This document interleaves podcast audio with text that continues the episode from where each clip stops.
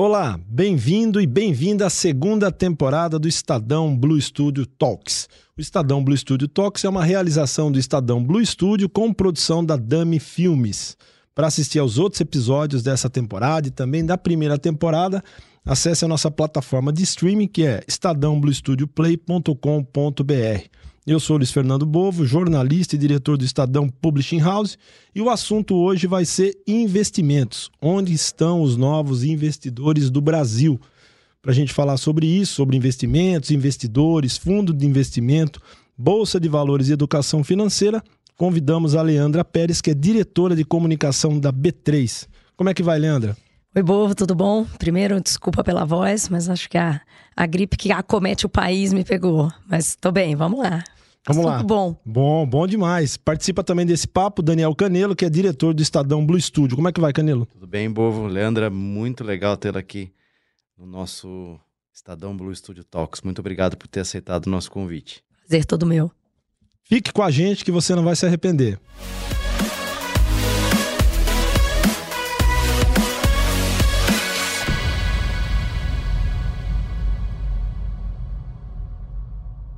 Leandra, tudo bem? Eu queria começar assim com uma pergunta já ampla, mas que é, eu acho que é fundamental. O que, que ainda falta para o brasileiro é, se tornar um investidor? A gente fala que o brasileiro sequer poupa, né?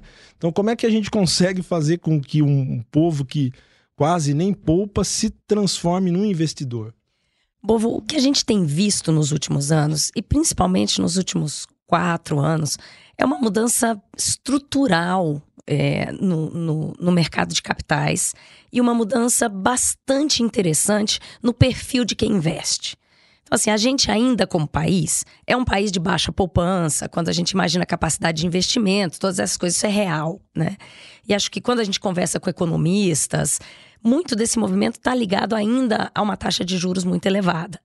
É, há pouco conhecimento de alternativas de investimento, né? A gente ainda tem uma concentração bastante grande dos recursos que são poupados em caderneta de poupança. Agora, o que a gente vem observando é uma sofisticação crescente, é uma migração ainda pequena, mas muito relevante da poupança, do mercado de renda fixa para ações, para outros instrumentos e que tem sido tem sido interessante de observar é, agora, com um pouquinho dessa volta e aumento da taxa de juros, esse movimento perdeu um pouco de força, mas ele não foi revertido, que é uma coisa completamente nova na história. Então, eu acho que a gente está caminhando. Como que a gente acelera? Eu acho que é, é, é, é um pouco o trabalho que a gente tenta é, puxar e fazer na B3. Passa muito por educação financeira, passa muito por parceria com o mercado. Quer dizer, não dá para a gente imaginar que as pessoas vão que as pessoas vão aceitar guardar um esforço e a poupança e os recursos dela sem entenderem direito que risco que elas estão tomando. Então, muito do papel que a Bolsa tem, que a B3 tem como Bolsa do Brasil, é levar a educação financeira, é levar a informação de qualidade e neutra. É, você não tem um esforço de venda de produto, mas você tem um esforço de ensinar o investidor, principalmente esse investidor iniciante. Então a gente tem crescido muito as ferramentas de apoio a esse universo, tanto de educação financeira quanto de informação mais geral, pílulas de conhecimento. A gente tem uma experiência que tem sido muito interessante de educação financeira no TikTok para um público jovem, mulher, tem sido bastante interessante. E a gente tem a parceria das corretoras do mercado que fizeram uma revolução nesses últimos anos. Assim, eu não sei lembra o que era comprar ação há, sei lá, 5, 6 anos atrás. Hoje está na palma do seu celular. Você, ali você tem um home broker, você compra, você vende, você faz a operação. Então eu acho que essa combinação de um ambiente macroeconômico que favorece a diversificação do investimento, educação financeira que tem sido apoiada pelo não é um trabalho exclusivo de ninguém e uma evolução tecnológica com realmente mudanças profundas em como os, os, a gente chama as corretoras, como que os distribuidores têm operado, essa combinação e esse caldo tem, tem tido impacto no perfil do investimento no Brasil. E quando a gente fala de nova geração, você falou de TikTok, né, que tem um trabalho de, de, de, conversa com esses novos investidores, até por redes sociais.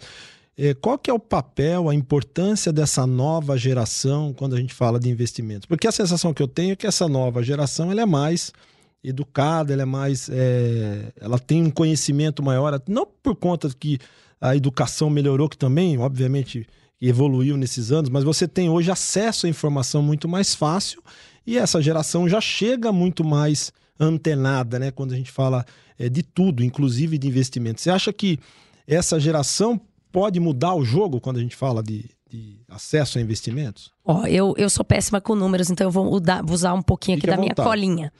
Mas é, é, impressionante como a demografia na Bolsa de Valores mudou. Ó, a Bolsa está mais jovem. Você tinha é, 30% dos investidores tinham 24 anos. É, há 12 anos, há 10 anos atrás, esse percentual era 12%. Então, quer dizer, em 10 anos, eu, eu tripliquei as pessoas de até 24 anos que hoje operam e que estão dentro da Bolsa de Valores. É, 45% dos investidores, quase metade, entra hoje no mercado de renda variável entre 25 e 39 anos. É, a participação das mulheres tem aumentado, ainda está em 20, 25 por aí. Agora, é marcante, por exemplo, é, o, o, investimento inicial. Pensa assim, ó.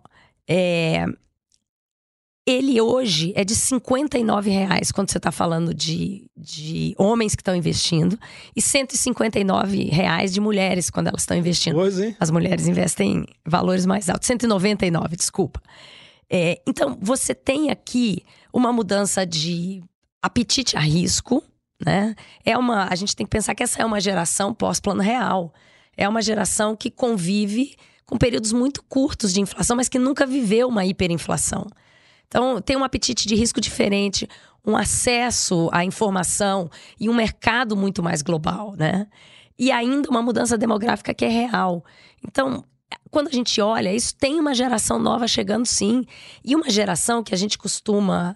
É, a gente costuma avaliar na B3 como sendo uma geração que está aprendendo. Então ele põe um pouquinho de dinheiro numa ação, mas ele põe um pouquinho mais de dinheiro num BDR que permite que ele, que é um papel que permite que ele compre, por exemplo, o equivalente a uma ação da Amazon, Google, Facebook, estando aqui no Brasil. Então ele vai experimentando é, e diversificando o investimento dele. Acho que é o caminho, é a geração que está vindo.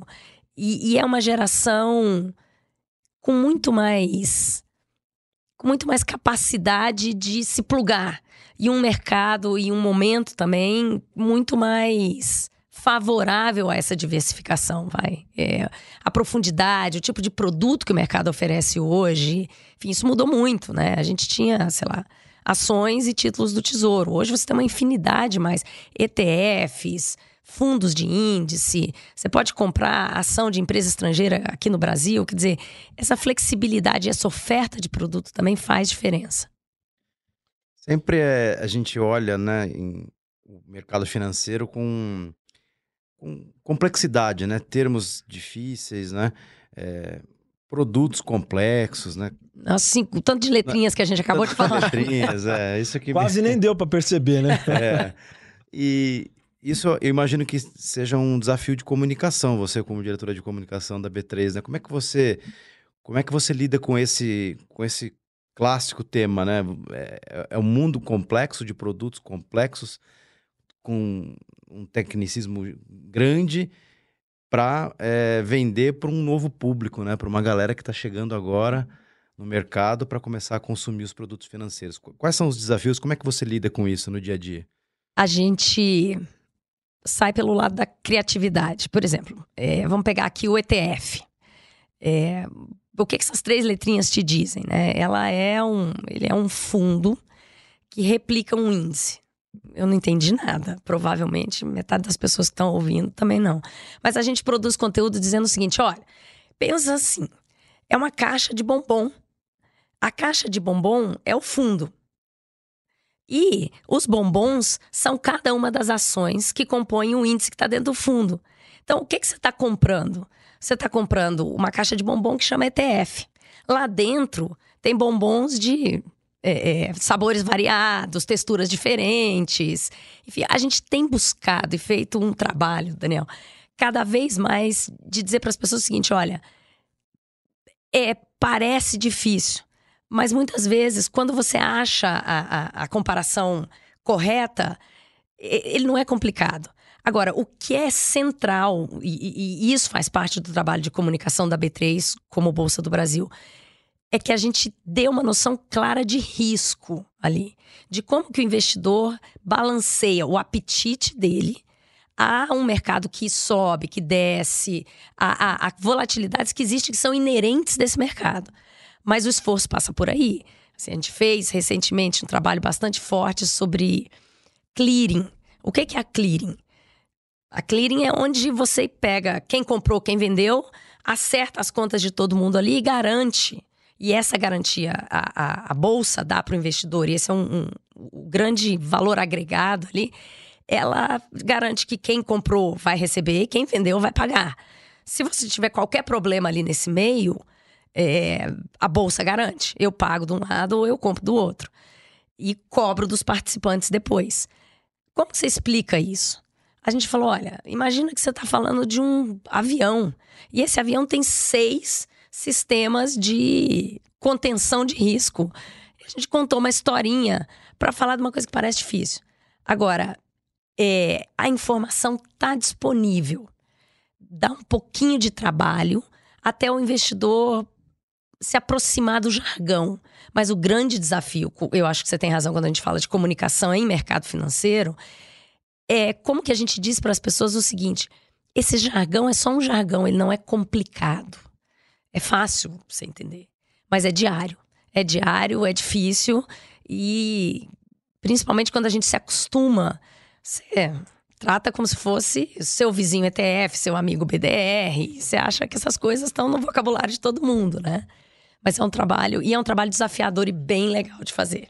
Bem legal.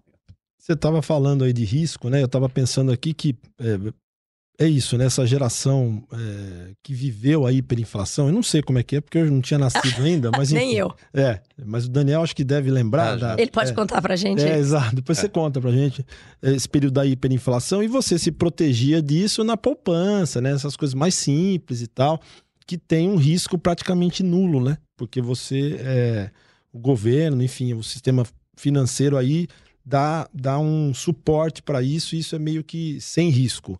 É, e quando a gente fala de bolsa, obviamente tem um risco, né? Inerente aí ao, ao é, a compra e venda desses papéis. Esse é um tema importante aí que eu acho que vocês comunicam a todo momento, avisam a todo momento as pessoas. É que existe um componente de risco aí que precisa ser calculado, né? Eu diria para você que assim, esse, esse é um tema central, que não é um tema só da comunicação.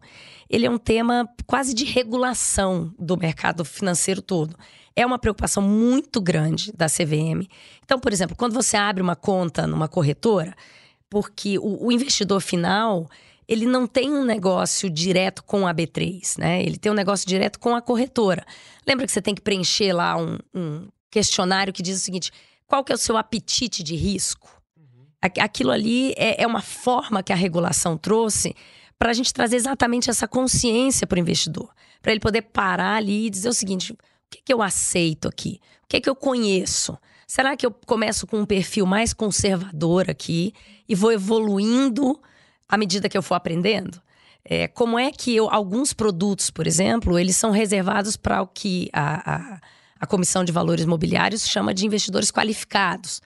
Então, essa é uma preocupação estrutural ali. Porque, e não é porque você sobe e desce, porque você ganha, perde. É porque para a gente garantir que você tem um mercado forte, um mercado robusto e um mercado que cresce no longo prazo, é, a gente precisa que as pessoas entendam onde é que elas estão entrando, que elas entendam o risco que está posto ali e o retorno que aquilo ali também pode dar. Então, eu acho que quando a gente olha com uma visão de muito. Uma visão que não é concentrada no curto prazo, quando você olha como é que a gente desenvolve mercado, passa por isso, passa por dizer para as pessoas o seguinte: qual que é o seu apetite aqui? Entenda. E aí você vai ter um cardápio de produtos, oferta, assessores adequado para ele. Então, isso é um pilar, assim, de, de, de mercado. Você estava falando dessa coisa do perfil do, do, do, investidor, né? Quando você vai avançando nesse sistema ali, em qualquer corretora que seja, é, você responde algumas perguntas e ele te identifica como conservador ou não conservador, enfim, mais. É, nem sei qual é a outra palavra lá, mas enfim ele te classifica ali em algumas caixinhas. E se você tenta fazer um investimento que está fora da sua caixinha, você é alertado, você tem que repreencher aquilo, porque sabe que se você está nesse nível aqui de, de conservador, você tem um apetite a risco e um nível de informação que talvez você não tenha se você for mais ousado, né? É um pouco dessa maneira que funciona. Né? Exatamente. E essa é uma responsabilidade legal, inclusive, tá? Assim, a, a as corretoras têm um mandato de, de, elas precisam que, que elas precisam cobrar isso do investidor. Então, quando eu, quando eu falo como de pilar, é isso mesmo, não é. Não é um. um não é. Você precisa ter clareza do que, que é que você está fazendo. Porque a gente está falando de. A gente está falando da poupança das pessoas, né? A gente está falando do resultado de um esforço de trabalho, de. É muito suor aí, né?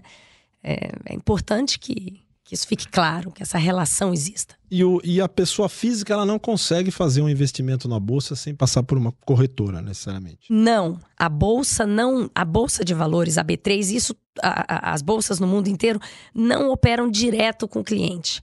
Então, você tem uma conta na corretora, no banco, e eles têm a relação com a B3. Agora, é tudo feito em micronésimo de segundo. Então, você aperta o seu home broker, na verdade, você fala, compra, o que está acontecendo? É, você falou com a sua corretora, que falou com a B3.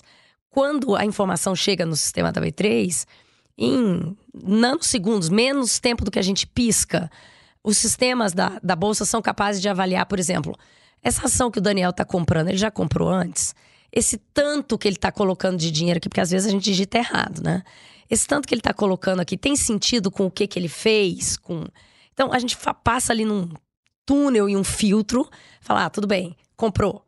Então, e essa cadeia depois continua. Ela não está visível para a gente como investidor final, mas depois eu garanto que o Daniel comprou de quem? Ah, foi da Leandra. Então, o que estava no meu nome sai para o nome, vai para o nome do Daniel. O que eu paguei e o que o Daniel recebeu, isso tudo é feito no que a gente chama de pós-negociação.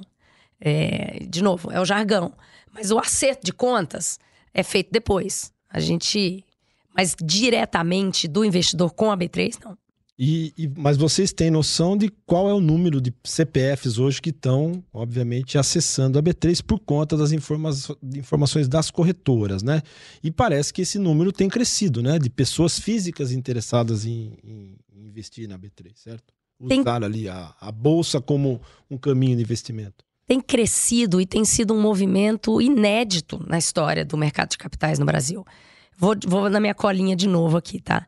Até 2018, esse, o número de pessoas físicas na Bolsa oscilava ali em torno de 600 mil, 700 mil pessoas e tal. De 2018 para cá, a gente está falando de 5 milhões de CPFs. 5,3 milhões de CPFs. Então, é um, é um crescimento bastante significativo. Bastante, assim. É, é sete vezes o que era 2018. Então, sim, tem crescido. E duas coisas chamam a atenção. Quando a gente teve ali no auge da pandemia do Covid, o que que, o que, que era a presunção inicial? Puta, seis circuit breaker os investidores que acabaram de chegar e ainda não viveram crises de mercado vão sair. Não saíram. O número de pessoas físicas continuou crescendo durante a pandemia. Um negócio novo. Continua crescendo. Com a subida da taxa de juros agora, o que, que a gente tem visto? A velocidade desse crescimento diminuiu. É, o, o, o, volume de recursos que está indo para renda fixa, CDBs, uhum. aumentou. Mas ainda assim a pessoa física está no mercado de renda variável com ações, enfim. Então, isso é estrutural. Assim, a gente saiu do mercado e a gente criou sete vezes mais pessoas lá dentro. É, é, um, é uma mudança bastante relevante, bastante grande. você tem, tem ideia de quando, até onde isso pode ir? Qual que é o tamanho desse desse funil? Estamos aqui num pedacinho ainda ou já chegamos no limite? Ainda tem espaço para crescer? Acho que quando a gente olha é, a distribuição da poupança no Brasil, a gente volta um pouco naquilo que a gente tinha dito. A caderneta de poupança ainda tem uma concentração como o investimento preferido do brasileiro. Então, o espaço de crescimento é bastante grande, bastante grande. Em que velocidade, como, aí a gente não consegue, a gente não consegue prever. Mas espaço para crescer, eu acho que tem. É, essa é a aposta e assim é um espaço para crescimento. Quando a gente olha do ponto de vista do investidor, é um espaço de diversificação, dele procurar um retorno maior, dele pensar no longo prazo, aposentadoria, todas essas coisas. Mas quando a gente pensa do ponto de vista econômico e das empresas, a gente está falando de uma capacidade do Brasil, de uma capacidade da economia de financiar as empresas.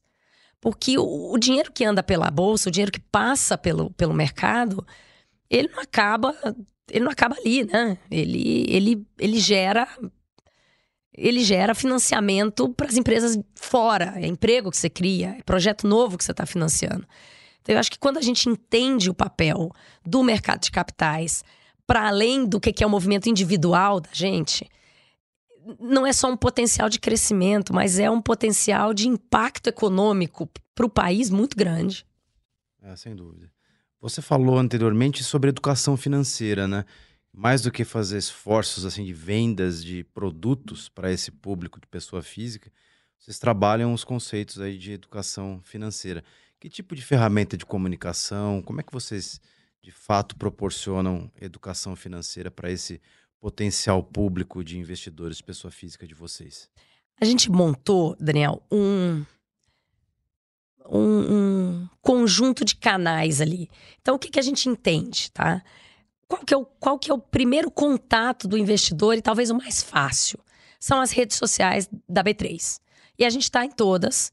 É, e a gente oferece ali um conteúdo que é simples, que é leve, é, e que tem o objetivo de dizer para as pessoas assim: olha, tem uma segunda camada aqui onde você pode aprender mais. Então, eu tenho ali o story, que é um negócio curto, que eu não tenho muita informação para dar, mas como que a gente como que a gente tenta fazer a jornada do investidor? Falou, olha, eu tenho outros, outros espaços onde você vai aprender mais. E aí a gente tem um espaço fenomenal, que é o Hub de Educação Financeira da B3, é, os cursos são grátis, ninguém paga por nenhum dos cursos que estão lá. Ele já tem 2 milhões de acessos, tem 500 conteúdos disponíveis lá. E são conteúdos assim. Como fazer a planilha para você controlar o seu orçamento, ou o conteúdo lá da outra ponta, que é um conteúdo especializado para um investidor muito mais sofisticado. Tá lá, tá disponível, qualquer um pode usar. A gente faz muito essa relação, por exemplo, você é, quer saber mais sobre esse assunto? Vai lá no Hub. E é, no, no ano passado, a gente lançou um site é, direcionado para pessoa física. Ele é um pouco mais profundo do que as redes sociais, mas ele não tem o curso. Ele é um. Ele é uma voz e um espaço onde a gente acredita que o investidor vai ter acesso à informação qualificada, a informação neutra, porque eu não, eu não tenho um produto para vender para ele. Então, eu não. E, e, isso é muito importante no posicionamento e na forma como a gente entende a relação da bolsa com o investidor. Eu não faço recomendação de investimento. Então, é, o investidor nunca vai ver a B3 recomendando esse título, aquela ação. Isso não existe. Que, como é que a gente entende o papel da gente? É de dizer o seguinte: o que, que é uma ação? Como que você entende esse mercado? O que, que é importante você saber? Então, o, o, B3 Bora Investir, que é um site aberto também e, e que tem, tem performado muito bem, o papel dele é esse: é servir para o investidor ter acesso a uma informação neutra, uma informação que, que dá para ele capacidade. Qual que é a grande ambição da gente? Que ele aprenda com a gente e que ele possa sofisticar a discussão dele com os assessores de investimento dele, que é onde ele vai realmente fazer a decisão dele. E por último, a gente tem serviços e ferramentas. Por exemplo, a área logada do investidor me salva todo ano do, do imposto de renda, todo ano. É, eu vou lá e eu tenho lá, eu baixo os relatórios, sei lá, de, dividendos, nota de corretora. Você consegue consolidar ali todas as posições que você tem no mercado de, de, de bolsa, né? E aí a gente não está falando só de ações, CDBs, enfim, Tesouro Direto, tá lá. Então, hoje a gente trabalha com esses quatro canais, com essas quatro portas de entrada para o investidor. Você estava falando das, das, empresas, né? Como que o, o, o, mercado de capitais financia esse crescimento, esse desenvolvimento das empresas e qual que é, qual que é o, o como é que está o movimento de empresas na B3? Como é que está esse é, essa entrada, né? Esses IPOs, enfim, como é que está essa esse é, essa coisa de empresas que decidem é, aderir à bolsa, enfim, à B3? Como é que funciona isso? Ó, o que a gente viu desde 2022 e ainda se mantendo em 2023 é que aquela, aquela cerimônia de abertura de capital, de toca a campainha, chega uma empresa nova na bolsa, isso não, não a gente e que a gente chama de IPO. É, a gente não teve nenhum IPO em 22 e nem em 23. Por quê? Porque o movimento tanto de taxa de juros quanto de mudança macroeconômica, não só no Brasil, mas no mundo inteiro, inflação nos Estados Unidos, o que, que o Fed vai fazer, tudo isso, isso tem deixado as empresas num espaço, num, num, num compasso de espera. Tá? Agora, o que, que a gente tem visto? E aí é, é, é importante a gente entender que o movimento não parou.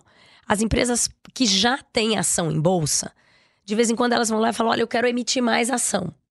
A gente chama isso de follow-on, tá? Então, em 2022, a gente não teve nenhuma empresa nova chegando, mas 19 empresas fizeram o que a gente chama de follow-on. Esse ano, é, a gente já teve três. É muito menos. Quando olha, que tô, vou olhar para minha colinha aqui. 2020, por exemplo, foram 28 IPOs. Então a gente está falando de 28 contra zero. Então a gente não pode negar que a gente está vivendo um momento de, de espera. As empresas não não estão indo ao mercado agora. Agora, esse é um movimento que a gente entende que à medida que você tiver discussões macro que se ajustem, acabouço fiscal, é, um pouco mais de visibilidade de como que está a inflação no mundo, como que o, o, capital vai se mexer no mundo, a gente pode voltar a ver esse movimento. E, e você estava falando dessa coisa mundial, a, a, o que acontece no mundo influencia demais essas decisões, né? Dizer... É que hoje, quando a gente pensa assim, quando a gente pensa no dinheiro da gente, a gente olha o dinheiro da gente. Mas é, imagina o, o fundo onde a gente coloca o dinheiro da gente. Esse fundo hoje não é um fundo brasileiro que olha o mercado brasileiro, que fala sobre a bolsa brasileira. Todo mundo olha o mundo inteiro. Então, você pega gigantes do mercado de, de investimento, por exemplo, a BlackRock nos Estados Unidos. Quando eles vão falar o seguinte: olha, eu tenho esse pool de trilhões de dinheiro dos meus investidores aqui. Onde eu vou investir? Eles olham o mundo. Eles, eles olham o Brasil como parte da estratégia de investimento, mas eles estão olhando o que está acontecendo na Rússia, o que está acontecendo na Ásia. Será que eu, a melhor maneira de eu levar um bom resultado para o meu cliente é participar de empresas na América do Sul? Então, é, é isso. O, o, cara não. Ninguém mais decide investimento. E aí, quando a gente está falando de gestores e tal, ninguém decide o investimento olhando uma realidade geográfica. Todo mundo olha o mundo inteiro. Então, o que acontece.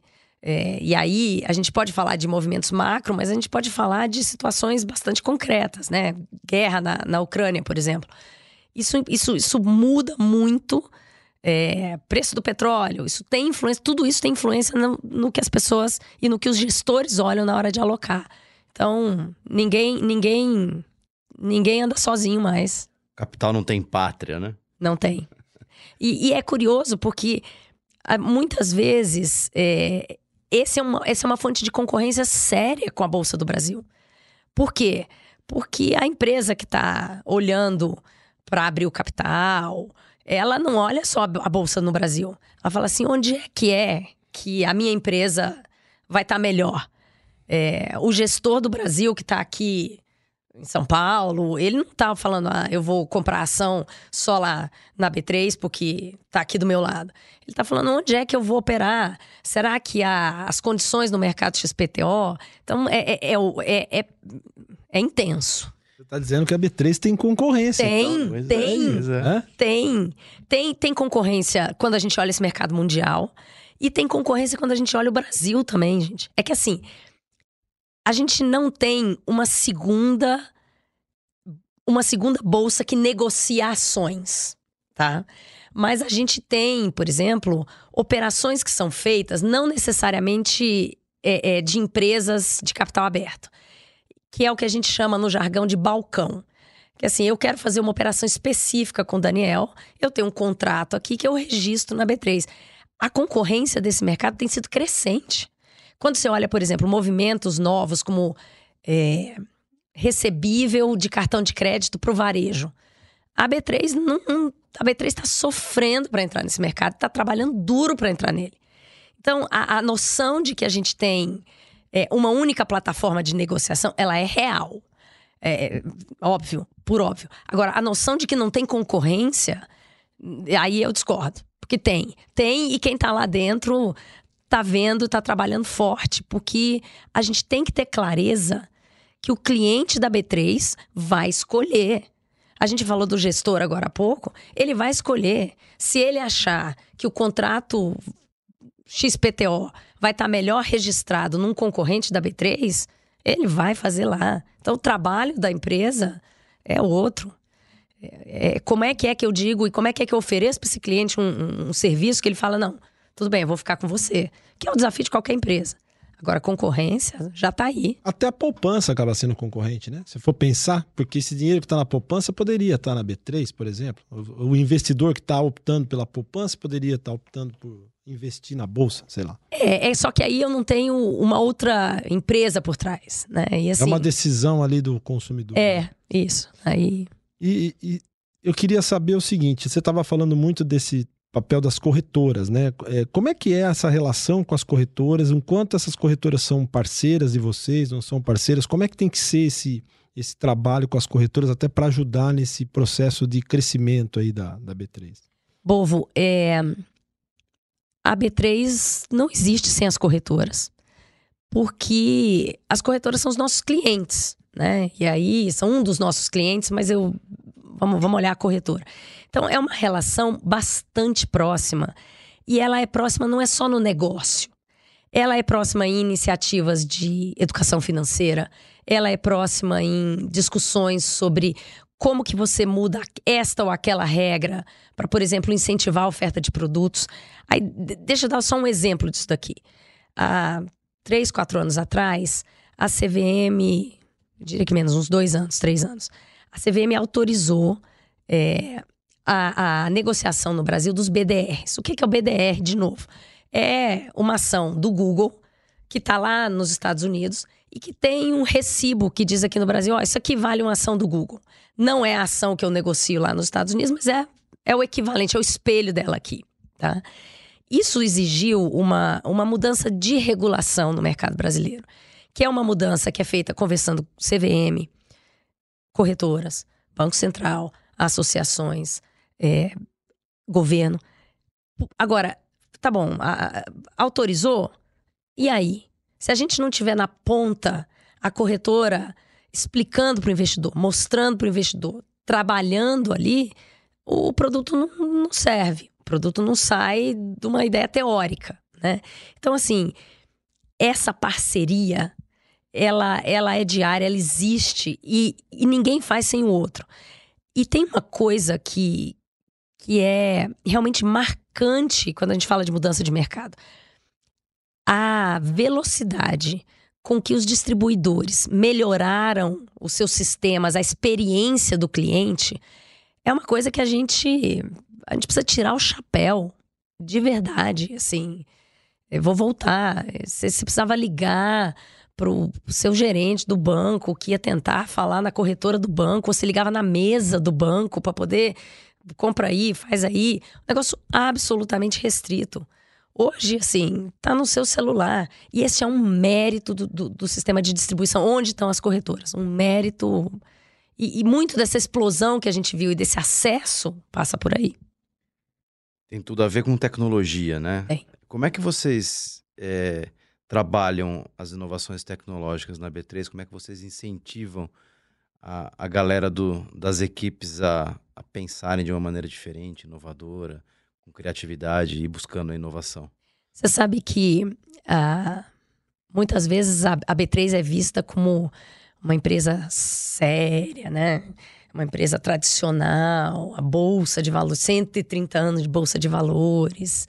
É, mas a B3 é uma empresa de tecnologia. Mais de metade do, dos funcionários da B3 são funcionários de tecnologia. O, pessoal estranho lá é gente que nem eu, que não está na tecnologia. Então, o dia a dia da companhia respira tecnologia. Então, assim, você tem projetos agora é, dentro da companhia que vão levar, por exemplo, as operações para a nuvem. Você vai devagarinho, você não joga tudo de uma vez. Mas esse é um caminho sem volta. É, quando a gente olha, por exemplo, o ambiente de trabalho dentro da B3. Eu falo com as pessoas, a única pessoa que.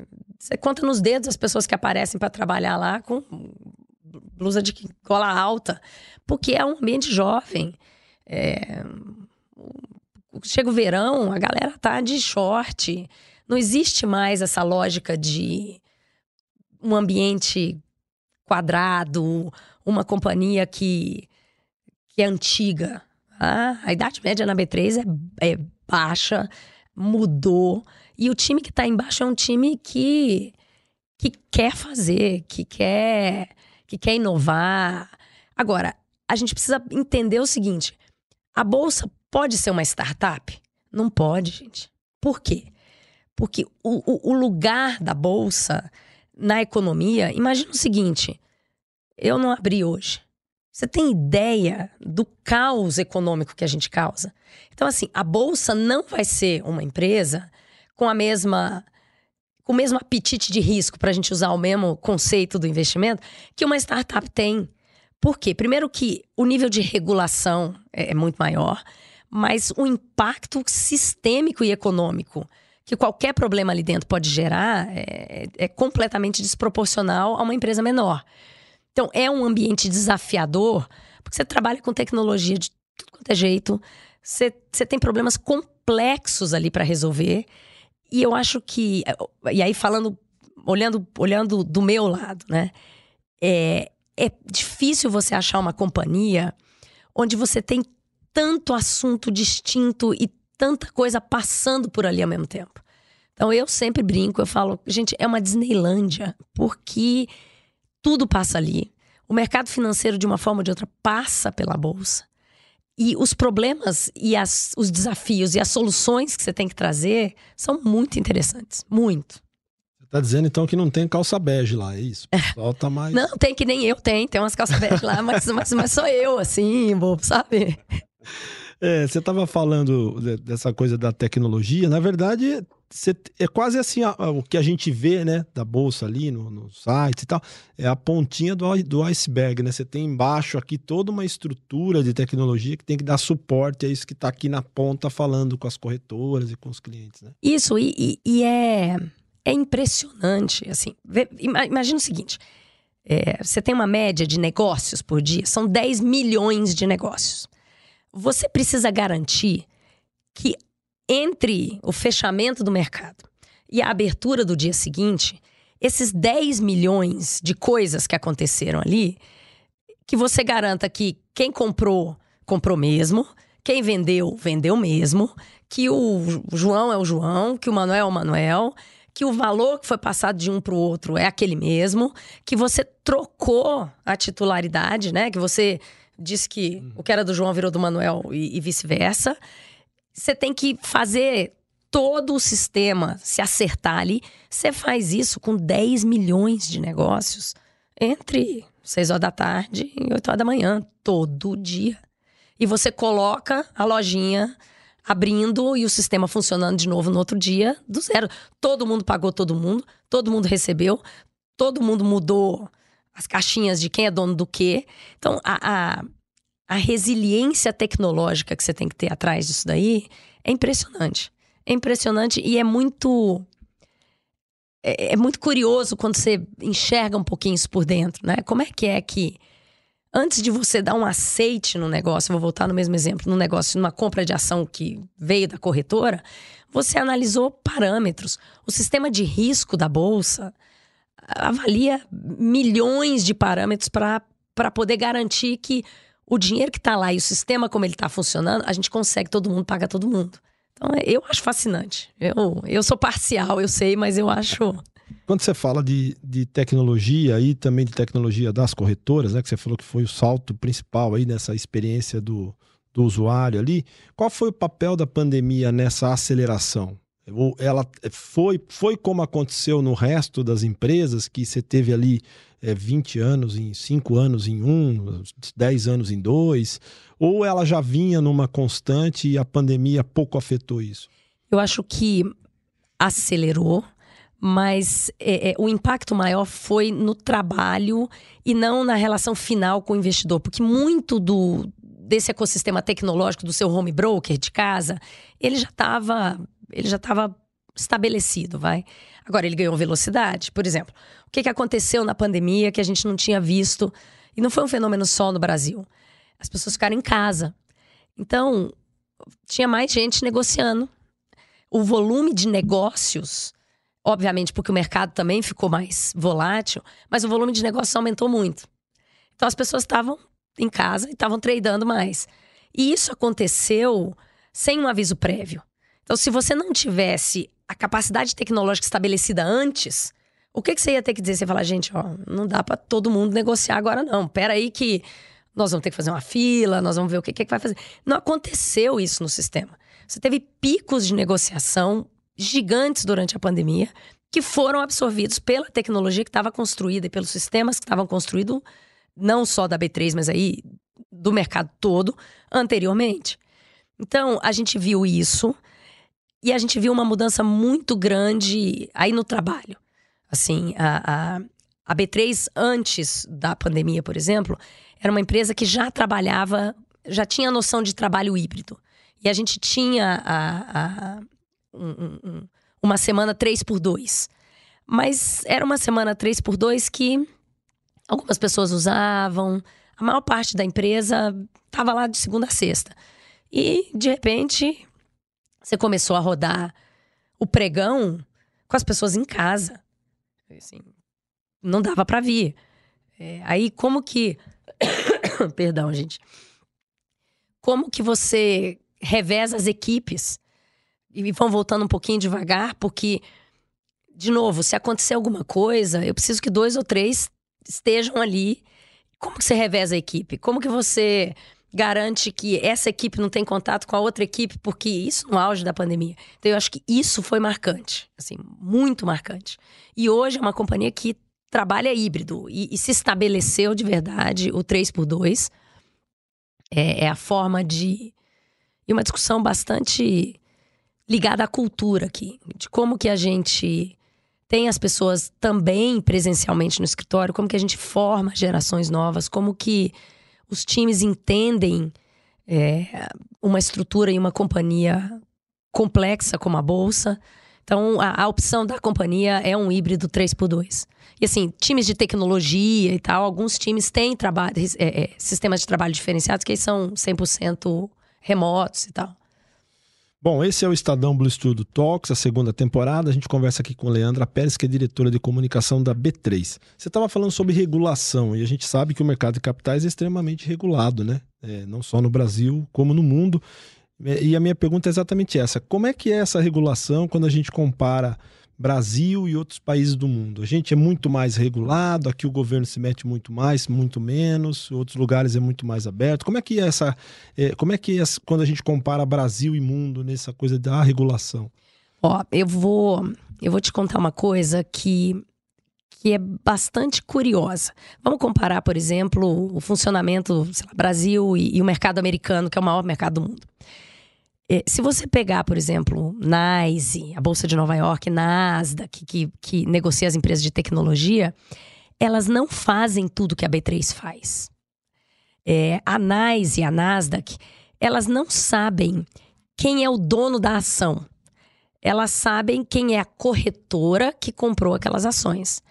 Mas se você perguntar para a Nasdaq, por exemplo, É, quantas ações o, o tem?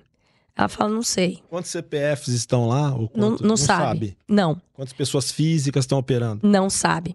Porque o sistema, é, é, o mercado americano foi construído com uma lógica onde o investidor está dentro da corretora e a relação da corretora com a bolsa é, é- é- é ali. O Brasil tem uma regulação que é vista e é entendida como muito avançada.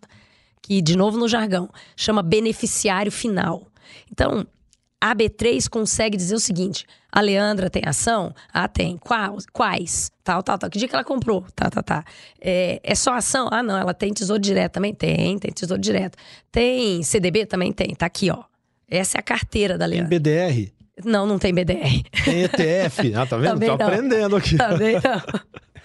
Então, como é que é que. E, e porque eu, eu, sou, eu sou do perfil conservador. Ah, eu né? também. Então, Daniel não, Daniel é usado. Tá sou ousado, sou ousado. diz muito sobre, aquela, ah, sobre, sobre essa lógica de recursos e idade. É, exato. Ah, mas, mas essa estrutura de beneficiário final, ela é bastante sólida. Porque o que, que ela permite que a gente faça aqui no Brasil? A gente, per- ela permite que você veja exatamente o que está acontecendo. É, como é que é que você supervisiona diretamente na ponta final. Então, isso é diferente. Quer ver outra coisa diferente? É, a bolsa no Brasil, ela faz o caminho inteiro. Você compra, depois você paga um pro outro, depois você diz quem é do quê. No mercado americano, não é assim. Então as pessoas falam assim: de, ah, tem um monte de bolsa nos Estados Unidos. Não. Você tem um monte de plataforma de negociação nos Estados Unidos. Você pode comprar tecnologia na Nasdaq, você pode comprar commodities lá em Chicago, tudo bem. Agora, quem é que faz esse pedaço aqui pós? Quem é que paga quem? Quem é que garante que o dono mudou, um dono mudou do outro?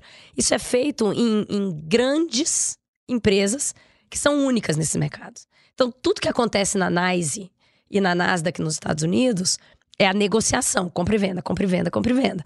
Para você pagar e para você é, mudar o dono, isso é feito por uma, uma companhia gigantesca que reúne tudo. É a única que tem nos Estados Unidos para fazer ações. Tem outras que fazem commodity, tem outras que fazem outros mercados. E eles fazem. Essa é uma outra curiosidade. A B3 é, é, é uma bolsa diferente quando você olha esses mercados, porque ela faz o caminho inteiro. Então eu controlo é, a negociação até o risco. Isso é muito interessante. Interessante. E quando a gente compara ainda Brasil e mundo, daquele Brasil é, Cristo na capa da Economist rampando e tal, para agora, você acha que o, o Brasil ainda é um, um- um destino atrativo para o mundo, para os investidores do mundo? Como é que está esse termômetro na B3? Você acha que é, a gente já foi mais, a gente vai ser mais? Como é que você avalia isso? Eu acho que o, o movimento que a gente vê é, nas empresas é muito parecido com o movimento que a gente tem visto com investidores estrangeiros. Então é um compasso de espera. É, ainda, eu acho que o nível de indefinição é, ainda é muito grande. E não é uma indefinição exclusiva do Brasil. É, agora, o que, que é que. O que, que é que a gente tem dito e o que, que é a percepção é, que a B3 tem? Que se a gente conseguir que você tem no mundo hoje uma quantidade enorme de dinheiro procurando lugar para investir. tá? Quando a gente olha o Brasil e se compara, lá, com outros países é, de, de mesmo potencial de mercado, desenvolvimento, variáveis macro, capacidade econômica, porque o Brasil é grande pra caramba, o Brasil se destaca. Então, se a gente conseguir estabelecer é, marcos que deem ao investidor estrangeiro um pouco mais de visibilidade e, e visão de médio prazo, a, a- a avaliação que a gente tem é que ele vem. Ele vem porque, porque vai valer a pena. Porque é uma economia grande, é um mercado que cresce. É, agora, o compasso hoje é de espera. É, hoje todo mundo está nessa, né? Segurando, né? Você falou aí que da, da, da B3 fazendo um trabalho no TikTok e tal, para falar com as novas gerações. E Como é que você avalia o papel desses é, influenciadores? Não sou muito fã dessa palavra, mas enfim, desses influenciadores financeiros, né? Que, é, que estão a todo momento nas redes sociais e usando ali essa coisa de transferir informações ou de passar informações sobre investimentos, sobre finanças. Você acha que tem até uma conversa sobre regular esse trabalho que eu ouvi esses dias, não sei até que ponto isso é, é, é profundo, é verídico, enfim. Mas é, como é que você avalia o trabalho dessas pessoas? Elas ajudam, atrapalham? Como é que é isso em relação à, bolsa, principalmente? Olhando, toda vez que ele fala influenciador, ele se contorna. É, eu, não, eu falo que toda vez que eu escuto a palavra influenciador digital, morre um panda na China. Entendeu? é isso. É, a gente fez uma pesquisa e a principal fonte de informação para o investidor pessoa, a principal fonte de informação para o investidor pessoa física é, na hora de tomar a decisão de investimento é o influenciador digital. Tá dado. Esse, isso está posto e o trabalho que é feito pela grande maioria desses profissionais é um trabalho de qualidade. Eles empurraram o mercado, eles levaram informação e eles fazem um trabalho relevante. Agora, a gente precisa ter muita clareza do que, que é o trabalho que é feito de uma maneira correta, de uma maneira direta, em relações que são transparentes, tá? E o que, que é feito, o que, que é crime, vamos chamar assim. Porque o mercado de capitais tem regras. Por exemplo, eu não posso, você não pode, Bovo não pode, chegar aqui e falar assim: ó, compra tal papel, tal ação, porque tá ótimo. Isso, é, isso tá errado para você recomendar qualquer tipo de investimento, você tem que ser autorizado pela CVM. Você tem que fazer um curso, você tem uma formação, você tem um, um, um carimbo ali de que você foi preparado para fazer isso. A Comissão de Valores Mobiliários, que regula todo esse mercado, olha conflito de interesse. Isso é crime. Manipulação de mercado é crime. Então, a gente tem um mundo onde a, a, as pessoas estão trabalhando para levar informação, e a gente tem um outro mundo que é um mundo onde a gente precisa tratar como, como qualquer desvio de conduta em qualquer mercado que exista. Então, eu acho que assim, esses dois trabalhos não podem se confundir. Tá? É, a gente tem visto, por exemplo, um movimento bastante grande é, e uma preocupação grande. A gente tem feito iniciativas com a CVM. Quando a gente olha fraudes, por exemplo. É, é, como é que você faz? Não pode. Você tem que ir em cima, você tem que coibir.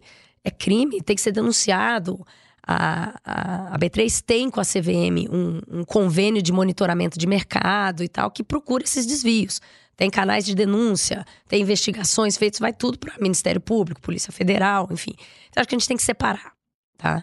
Agora, quando a gente olha quem está é, levando informação, o que que, o que que tem sido a discussão mais recente que você estava falando de regulação? Passa muito, é, passa menos pela regulação do que que você pode e não pode, e muito pela transparência das relações. A Comissão de Valores Mobiliários soltou um estudo bastante recente, dizendo quase o seguinte: qual é a minha expectativa de funcionamento e de espaço e de voz desses profissionais? É que ela seja sempre transparente.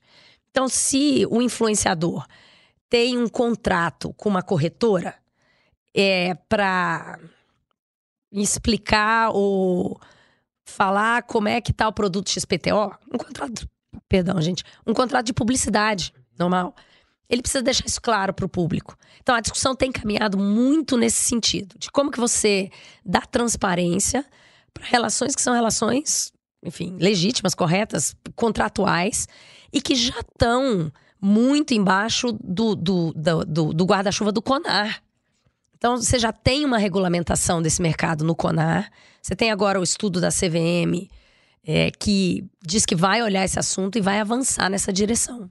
É, o investidor tem que saber que ele, aquilo que ele está lendo foi oferecido por uma corretora, por um banco, enfim. É mais ou menos a relação entre médico e indústria farmacêutica, né? Que tem os médicos que às vezes estão aqui é, trabalhando em prol de alguma coisa da indústria farmacêutica, essa relação tem que ficar muito clara para que o investidor, quando decida fazer, seguir aquela recomendação ou ouvir o que aquele influenciador está é, dizendo, ele sabe que aquilo está sendo oferecido por uma corretora. Né? Mas, é, tem, eu acho que tem que ficar claro se a gente tem uma relação de publicidade ali. Se tiver, é, é justo e é correto com o investidor que ele tome a decisão sabendo do, do, do princípio, da relação que está estabelecida ali. Claro, claro. Não, e você falou aí do, do, do, do, papel dos influenciadores, né? Que para mim é até surpreendente saber que isso é. E, e vocês fazem algum trabalho com eles para orientá-los, para que eles levem a informação mais correta e mais, é, enfim, é, neutra para aquele leitor ou para aquela pessoa que quer saber? A gente funciona muito como parceiro deles. Então, é, oferecendo conteúdo. É, se vocês têm dúvidas, a gente ajuda. E em parcerias que, por exemplo, a gente tem uma iniciativa de conversar com os influenciadores, olhando muitas vezes é, um, um, papel diferente deles, como empresários. Então, a gente teve um, um podcast muito legal com a Boca Rosa, que é uma influenciadora da área de moda, beleza, que não tem nada a ver com o mundo B3. Mas ela é uma investidora, ela é uma empresária. Como é que a gente faz e cruza esse mundo? Nas relações, nos, nas campanhas publicitárias, a gente faz bastante pontualmente, mas a gente tem muita parceria que não é paga.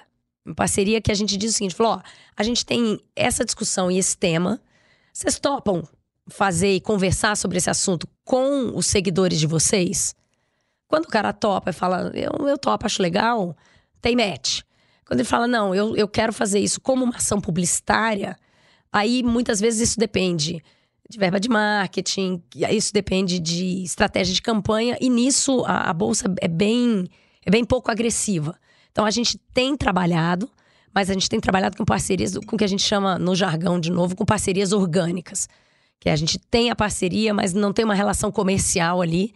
É, e tem uma relação de princípio. Você acha legal? Você acha que o seu público é, gostaria de ouvir, ter acesso, entender? Então, vamos embora. E na verdade é uma relação de ganha-ganha aí, né? Não tem jeito, né? Sem dúvida. Eu tenho uma, uma última pergunta, na verdade é uma grande curiosidade. Como que é a bolsa num dia ruim? Num dia de pânico, num dia de crash? Enfim, o Bovo com a experiência jornalística já deve ter visto coisas que mudaram o mundo, né? Como é que é no olho do furacão? Como é que, como é que as coisas acontecem? Você já vivenciou um dia muito ruim, um dia clássico de crash? Que tipo de ação de comunicação se toma? Enfim, Conta pra gente esse tipo de.